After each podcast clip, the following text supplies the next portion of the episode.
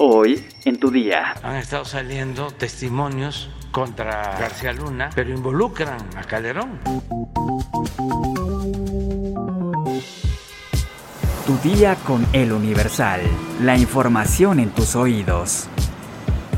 Hola, hoy es jueves 30 de junio de 2022, el último día de este mes. Vamos a cerrarlo bien informados. Entérate. Nación. El presidente Andrés Manuel López Obrador llamó a estar atentos al juicio contra Genaro García Luna porque hay recientes declaraciones de testigos que involucran al expresidente Felipe Calderón han estado saliendo testimonios de testigos que han declarado, pero involucran a Calderón. Entonces, ¿cómo le van a hacer en ese juicio en Estados Unidos? Hay muchas interrogantes todas las declaraciones muy fuertes, recibiendo dinero, este, señalando que parte de ese dinero iba a los pinos. Metrópoli.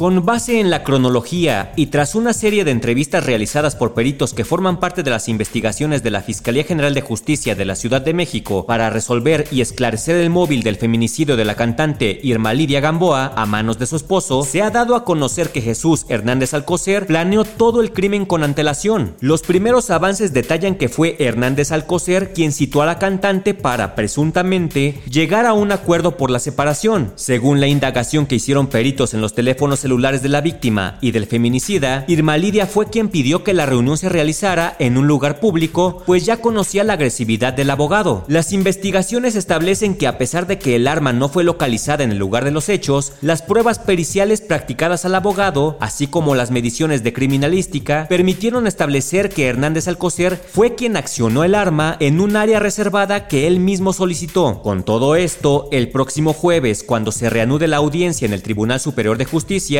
el Ministerio Público intentará convencer al juez de control que el abogado actuó de manera dolosa para cometer el feminicidio, por lo que pedirá la vinculación a proceso por el delito. Sin embargo, los abogados del imputado afirmaron que su cliente es inocente. Estados. El personal de limpieza de un motel en Puebla encontró el cadáver de una mujer dentro del jacuzzi de una de las habitaciones. Al ver que no se movía, dieron aviso al gerente. Paramédicos acudieron a bordo de una ambulancia para revisarla e indicaron que no tenía signos vitales. Las autoridades ya investigan el caso como posible feminicidio. La Secretaría de Salud de Veracruz reportó que durante el mes de junio hubo 3.792 casos de personas positivas a COVID y 218 sospechosos. El número de fallecimientos en la entidad es de 16.617. También se informó que en junio, seis hospitales se reportaron completamente llenos tras el aumento de casos de COVID en el estado. La Secretaría de la Defensa Nacional informó que envió a Zacatecas un batallón de infantería con un efectivo total de 250 elementos del ejército mexicano en 36 vehículos al mando de un general con su puesto de mando para reforzar la estrategia de paz y seguridad ante la creciente ola de violencia que se vive en el estado. Mundo. El conductor que manejaba el tráiler donde murieron más de 50 migrantes en San Antonio, Texas, ya fue detenido, informaron las autoridades este miércoles 29 de junio y dieron a conocer que presuntamente estaba drogado con metanfetaminas. El hombre, identificado como Homero Zamorano de 45 años, fue capturado en un campo cercano después de que abandonara el camión con decenas de migrantes escondidos en la parte trasera en una zona desolada de dicha ciudad, informó el diario San Antonio Express News. Además de Zamorano, quien es residente de Houston, fueron detenidos los mexicanos Juan Claudio de Luna Méndez y Juan Francisco de Luna Bilbao, luego de que las autoridades dieron con ellos tras rastrear la matrícula del vehículo. Todos ellos podrían ser procesados por contrabando de personas y en el caso de Homero Zamorano cuenta con historial delictivo. Cartera.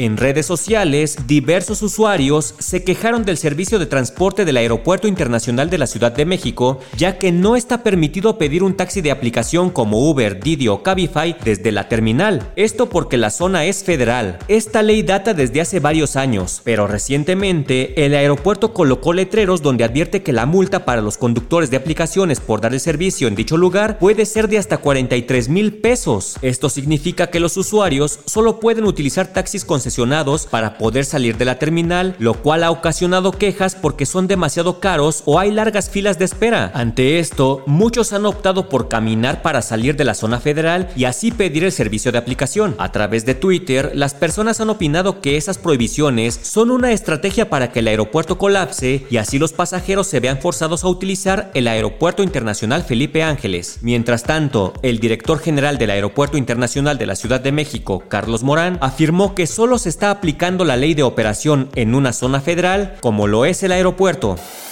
Espectáculos. No tengo miedo. Me decían hace un momento que tuviera mucho cuidado con lo que decía porque la empresa y todo puede afectarme o puede perjudicarme. No me importa a estas alturas. No me importa si salgo perjudicada.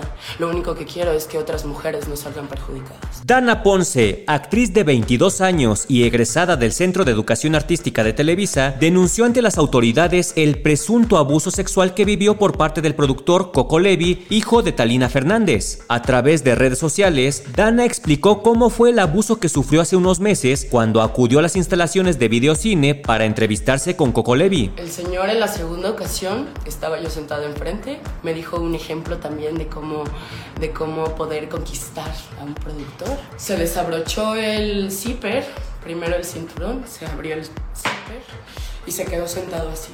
Me paralicé, no pude decir nada, no, no pude decir nada. Y el señor se paró y lo que hizo fue agarrarme por detrás y tocarme los senos y me dio un beso en la comisura, ¿no? La actriz reveló que ella está en un proceso de sanación, pues ya vivió en el pasado dos situaciones de abuso, una cuando tenía cuatro años por parte de un familiar y otra a los 21 años por un masajista. Dana asegura que ella no es la única que ha sido víctima de Coco Levi y expresó en sus redes que pronto más víctimas alzarán la voz. Pues si Dana dice la verdad, a Coco le van a llover sus cocos. ¿Sabes qué pasa si comes tamales todos los días? Pues engordas, ¿no? Bueno, yo qué sé. Descúbrelo en nuestra sección menú en eluniversal.com.mx. Ya estás informado, pero sigue todas las redes sociales de Universal para estar actualizado. Y mañana no te olvides de empezar tu día, tu día, con, El Universal. Tu día con El Universal. La información en tus oídos.